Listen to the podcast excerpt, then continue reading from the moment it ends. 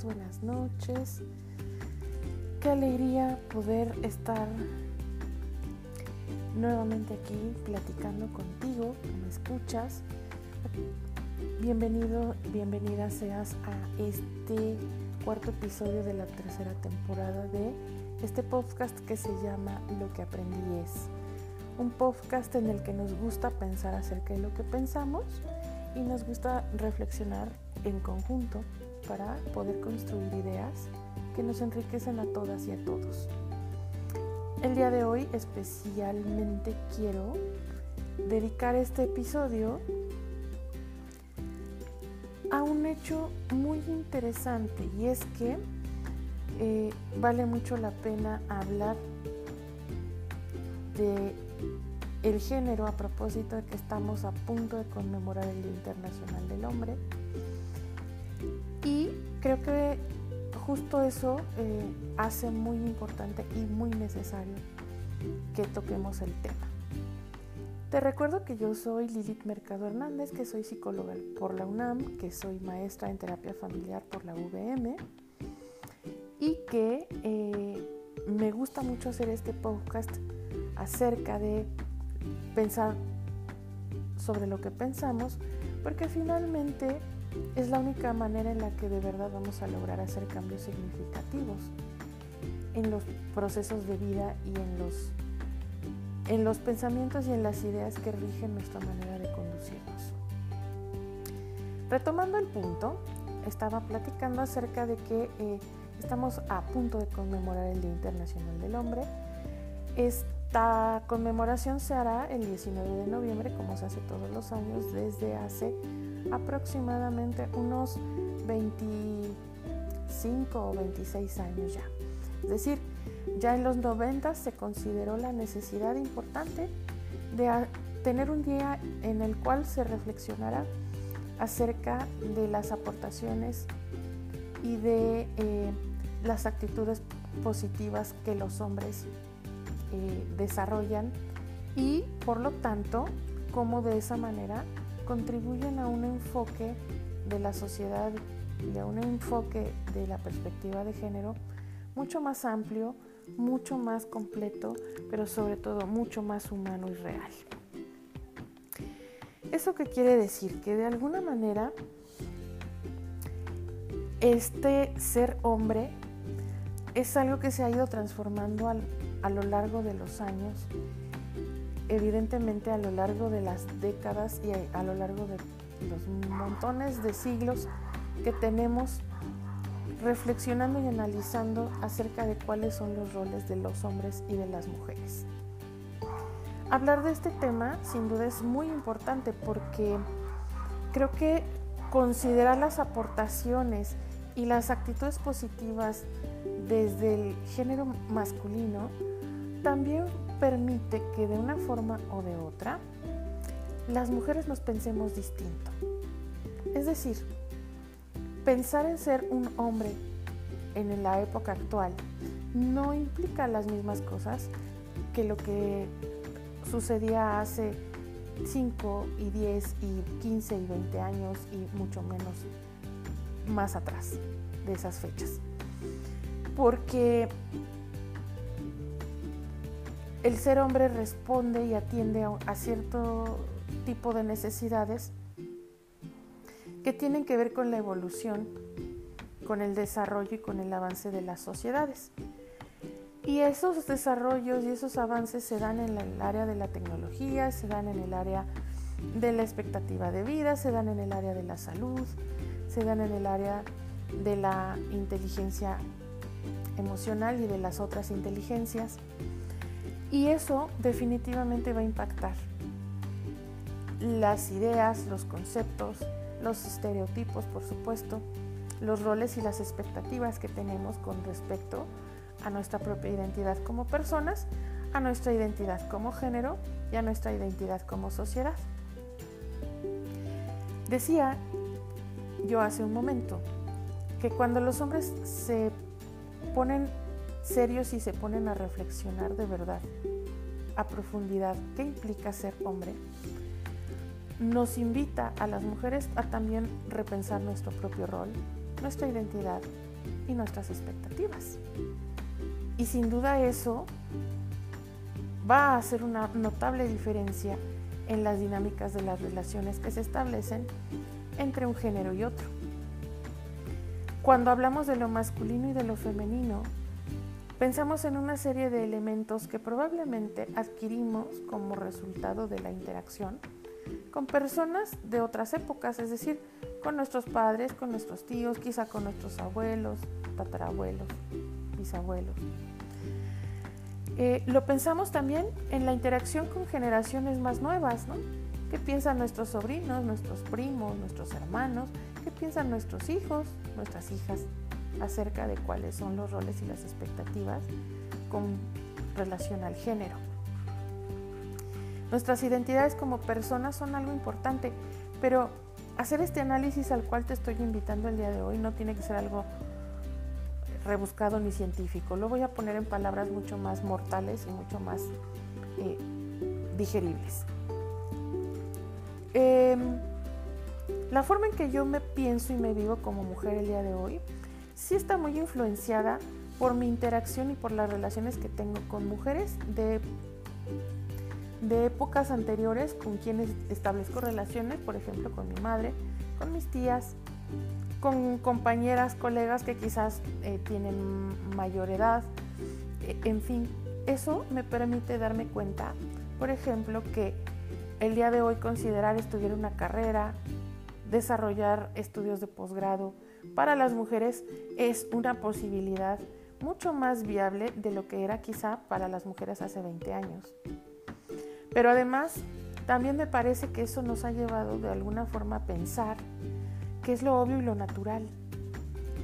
Y creo yo, desde mi punto de vista, que cuando pensamos en el ser mujer y en el ser hombre, desde lo obvio y lo natural, es como se pierde la frescura y la posibilidad de verdaderamente cuestionarnos cómo somos y cómo nos gustaría ser.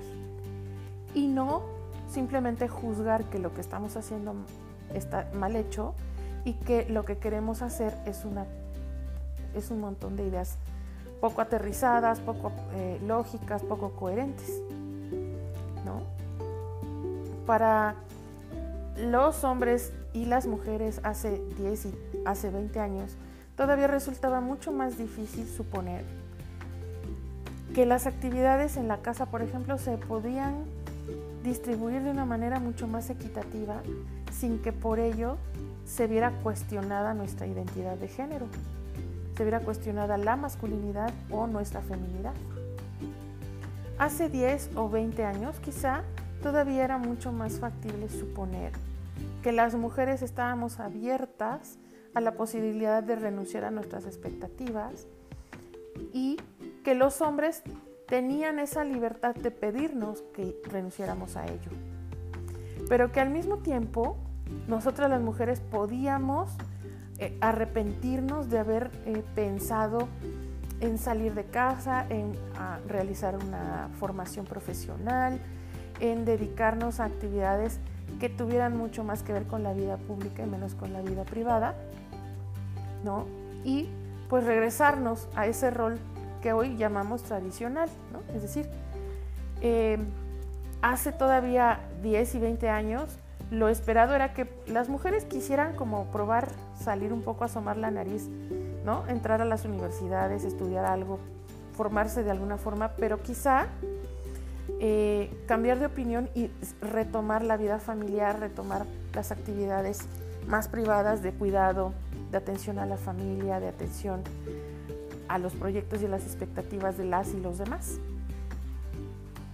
Y el día de hoy, de pronto, cuando nos encontramos con mujeres que se plantean esa posibilidad, que habiendo podido, estudiar una licenciatura o un posgrado, eligen, por ejemplo, que para vivir eh, con plenitud eh, la posibilidad de la maternidad se van a plantear el dejar eh, las actividades laborales para enfocarse solo en el trabajo de la casa, pues hasta lo calificamos como algo retrógrada, algo injusto, algo violento, algo eh, no válido. Y esperamos que las mujeres, todas, quieran hacer una serie de cosas que nosotros hacemos, es decir, que a todas se les antoje tener posgrados, títulos, estar metidas en, eh, el trabajo fuera de casa, eh, probablemente ni siquiera plantearse la posibilidad de tener hijos, eh, pensarse más en la vida desde el ser solteras. Y esperamos de los hombres que de la noche a la mañana, ¿verdad? Ahora tengan todos ganas de meterse en su casa, de dejar los trabajos fuera y enfocarse más en el cuidado y enfocarse más en la conexión afectiva con las personas en la familia, con los hijos, las hijas, con los adultos mayores quizás, ¿no? Y creo que viene esta época muy cargada de juicios y de descalificaciones. Probablemente si me escuchan las compañeras eh, feministas más radicales, van a decir que soy una detractora de la causa, por sugerir que no hay una sola manera de vivir el ser mujer o el ser hombre, que reconocer las eh, aportaciones y las actitudes positivas de los hombres no solamente es un derecho, sino además es una necesidad para que como sociedad, más que separarnos los géneros, podamos ir conjuntando nuestras acciones y nuestras intenciones y entonces crear escenarios donde las personas se sientan más cómodas siendo quienes son. Hoy en día me parece que de pronto se trivializa y se piensa como algo muy lógico, muy obvio, muy natural, el hecho de que todos tengamos un enfoque diferente al tradicional de cómo se puede ser mujer o de cómo se puede ser hombre. Pero la realidad que yo puedo percibir a lo largo de los días en las comunicaciones con las personas eh, en mi vida cotidiana, en mi propia dinámica personal de vida, es que los cambios de actitudes tienen que darse desde un lugar de, primero, aceptación y después autoconocimiento. Para que verdaderamente el cambio sea genuino y no sea un cambio obligado solo para sentir que uno encaja y para no sentir que a uno lo juzgan, para no sentir que uno tiene que eh, ir acorde con las expectativas que otras personas tienen respecto de cómo uno es. Es decir, yo debería poder deconstruir mi idea de cómo era ser mujer hace apenas 5 o 10 años en mi vida y sentirme mucho más reconciliada con la historia que estoy viviendo ahora. Pero lo más importante, sentir que no me traiciono a mí misma. ¿Cómo les va a los hombres con esto? Eso me encantaría a mí saberlo, porque creo que la demanda es muy grande. Porque creo que no nos hemos dado cuenta, pero así como a las mujeres se nos exige que tengamos ánimo, energía, voluntad, la mejor actitud, ¿no? Para ir a hacer el trabajo eh, profesional fuera de casa, a desarrollarnos nuestras actividades eh, laborales que nos permitan obtener un ingreso y luego regresar a la casa y tener las mismas ganas y la misma actitud para lavar trastes y para tender camas y para cocinar y también para estar con nuestra pareja, ¿no? Entonces nos tiene que dar tiempo de todo y además no podemos perder la compostura y borrar esa sonrisa de nuestro rostro. Se supone que ese es el ideal de la sociedad actual. Que todo el mundo tenga siempre la disposición de cualquier cosa que se necesite. Y creo que por eso este filósofo coreano, ¿no? Byung-Chul propone este tema y ese concepto de la sociedad del cansancio, es decir, somos una sociedad, somos un conjunto de personas, hombres y mujeres, que estamos prácticamente todo el tiempo no cansados, agotados, francamente rebasados por todas las actividades que debemos realizar. Y además se espera que así sea, porque si uno tuviera tiempo libre, si uno no se dedicara a cierto tipo de actividades dependiendo del género, uno estaría pues actuando en contra de lo que se espera para nosotros y de nosotros. Piénsenlo así, desde lo más, eh, desde lo más cotidiano. ¿Cuáles son las exigencias, hombres, que sobre ustedes recaen? ¿Cuál es la demanda más difícil de, de resolver o de atender? Mujeres, piensen de pronto si de verdad están cómodas y a gusto con esa postura que han asumido.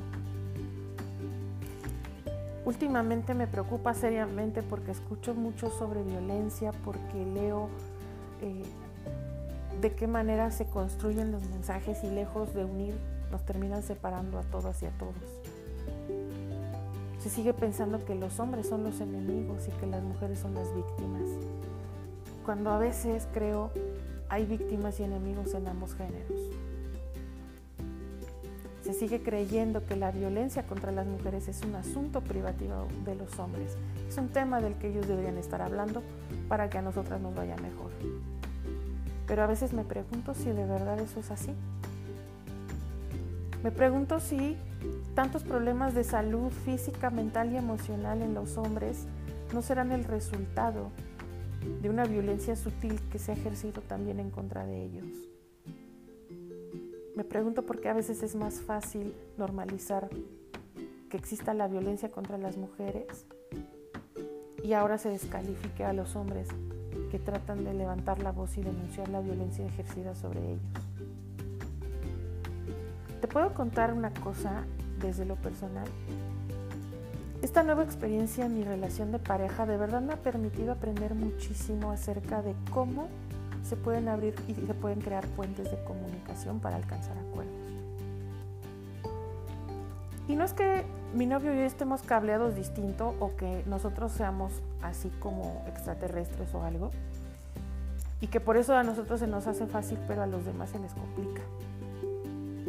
Yo creo que realmente lo que más he podido descubrir es que mientras uno es consciente, ejercita su voluntad en forma consciente y practica activar la parte más humana de nuestro cerebro, entonces estamos en condiciones de poder construir verdaderos puentes firmes, sólidos, desde los cuales nos podamos comunicar unos y otros. No sabes lo maravilloso que puede ser conversar acerca de las cosas importantes con la persona más significativa de esta etapa de mi vida específicamente y que sin imponer y que sin obligarnos, sin manipularnos y sin amenazarnos, ambos vamos tomando poco a poco decisiones que nos encaminan a estar más cerca de alcanzar nuestros propios sueños y a estar más cerca de alcanzar sueños que ahora estamos construyendo en forma compartida. Pero no es un trabajo fácil, me parece, porque no podemos olvidar que él y yo venimos de una educación, sobre todo, de las identidades de género más tradicionales. A él, las mujeres y los hombres de su familia le enseñaron una serie de cosas que tienen que estar presentes a la hora del desarrollo de su rol como padre, como pareja, como amigo, como participante de la vida comunitaria en su, en su localidad, em, como, como, prestador de servicios, en fin. Y también no hay que olvidar que aunque yo tengo hoy eh, un, posgrado y aunque soy una mujer que ha avanzado mucho en, el, en su desarrollo profesional, eh, también fui educada por eh, eh, patrones e ideologías sumamente tradicionales, que no me daban demasiadas expectativas por un lado y por el otro que las expectativas se elevaban. Entonces, si yo tengo una madre que tiene tantos grados escolares, tantos títulos, pues no se puede esperar menos de mí. Pero de pronto ha resultado complejo que otras personas alrededor nuestro, de mi pareja y mío, tengan expectativas sobre cómo nosotros debiéramos conducirnos y qué es lo, qué es lo que tenemos permitido y lo que no. por eso digo que no es un trabajo fácil, porque entre nosotros se ha generado la necesidad de desarrollar verdadera empatía, de esa, de esa que es real, desde vivir el dolor y tocarlo y poder compartir con, con, el otro cómo lo vivió y qué es lo que le ocurrió. A mí me gusta tanto, me, puedo perder horas enteras escuchando lo que, lo que él me comparte, porque sí me permite tener una visión muy interesante respecto a una parte del paisaje que es esta vida, que no me va a tocar de ninguna manera poder ver desde ese enfoque. Yo creo que lo que propone el construccionismo social de Ken Gergen, eh, uno de los creadores de este enfoque posmoderno de pensamiento, eh, y que tiene que ver con el lenguaje y tiene que ver con la conversación, definitivamente para mí es algo que cambia todo. Las conversaciones, las que se hacen desde lo más profundo del ser, creo yo, son los únicos discursos posibles para poder construir historias alternativas en donde ser hombres y ser mujeres sea mucho más disfrutable, mucho más flexible, mucho más amoroso y mucho más enriquecedor. A mí me encanta como siempre compartir el tiempo y compartir mis ideas contigo, pero definitivamente me encanta la posibilidad de poder escuchar lo que tú piensas acerca de lo que yo te digo. Recuerda que en lo que aprendí es, no hay ideas que estén absolutamente acabadas y completas. La realidad es que siempre estamos construyendo ideas nuevas y que en esta misma intención del construccionismo social, a mí me gusta pensar sobre lo que pienso en conjunto con alguien más. Qué dicha que el día de hoy ese alguien pueda ser tú. Hoy lo que aprendí acerca de cómo construir una nueva postura de qué implica ser hombre y qué implica ser mujer es que para lograrlo necesitamos verdaderamente comprometer nuestra voluntad y nuestro corazón al desarrollo pleno de nuestra conciencia. Y que desde allí podemos aportar a la construcción de nuevas formas de vivir la vida y de nuevas identidades de género, en donde ya no nos tengamos que cuestionar con tanta seriedad y tanta profundidad a quién le debería tocar regar las plantas, sacar al perro, cuidar al niño, abrazar a las personas adultas mayores, a quién le debería tocar acudir a las universidades, estar en los laboratorios de investigación, crear la nueva tecnología. Porque podamos recordar que antes de ser hombres y ser mujeres, lo que verdaderamente nos une como eh, como representantes de la especie humana es nuestro genuino interés por siempre poder aportar algo que enriquezca esta sociedad. Y en tanto ser personas, las interseccionalidades que afectan nuestro ser hombre o nuestro ser mujer irán perdiendo fuerza para la desigualdad. Y entonces la, la discapacidad, y la diversidad de género y la edad y nuestra, nuestro origen étnico, nuestra ideología religiosa, dejarán de ser motivos para separar, para convertirse en solo características que nos describen como personas. Sí creo que la fórmula para la inclusión, para la no discriminación y para ir disminuyendo poco a poco la violencia que hoy impera en nuestra sociedad tiene mucho que ver con poder conocernos y aceptarnos a nosotros mismos para estar en posibilidades de establecer comunicación mucho más sana, mucho más amorosa y mucho más humana. Lo que aprendí es que nacemos siendo personas, pero vamos desarrollando nuestra calidad humana a lo largo del desarrollo de nuestra vida. Te invito a que me compartas lo que opinas. Ya tú sabes que me encuentras en Facebook y en Twitter como Psic Mercado. Eh, que siempre puedes escuchar este podcast y los distintos episodios aquí en Spotify y en las diferentes plataformas en las que esta aplicación comparte esto con mucho amor los creadores vamos eh, compartiendo y diseñando para que todos y todas ustedes nos escuchen y compartan nuestras ideas. Muchas gracias nuevamente por abrirme un espacio en tu tiempo, un espacio en tu atención y en tu escucha. Y recuerda que siempre serás cordialmente bienvenida y bienvenido a pensar sobre lo que pensamos en estos episodios de Lo que aprendí es. Yo soy Lilith Mercado Hernández. Recuerda que soy psicóloga por la UNAM, que soy maestra en terapia familiar por la VM y que siempre es un placer tener unos minutos durante la semana para compartirte mis ideas, que por supuesto no son ideas concluidas ni acabadas y que siempre pueden estar enriquecidas por lo que tú tienes para decir. Muchas gracias por escucharme y excelente semana, que disfrutes mucho de estos días y date la oportunidad de conmemorar el 19 de noviembre, haz una investigación, aprende más sobre el tema.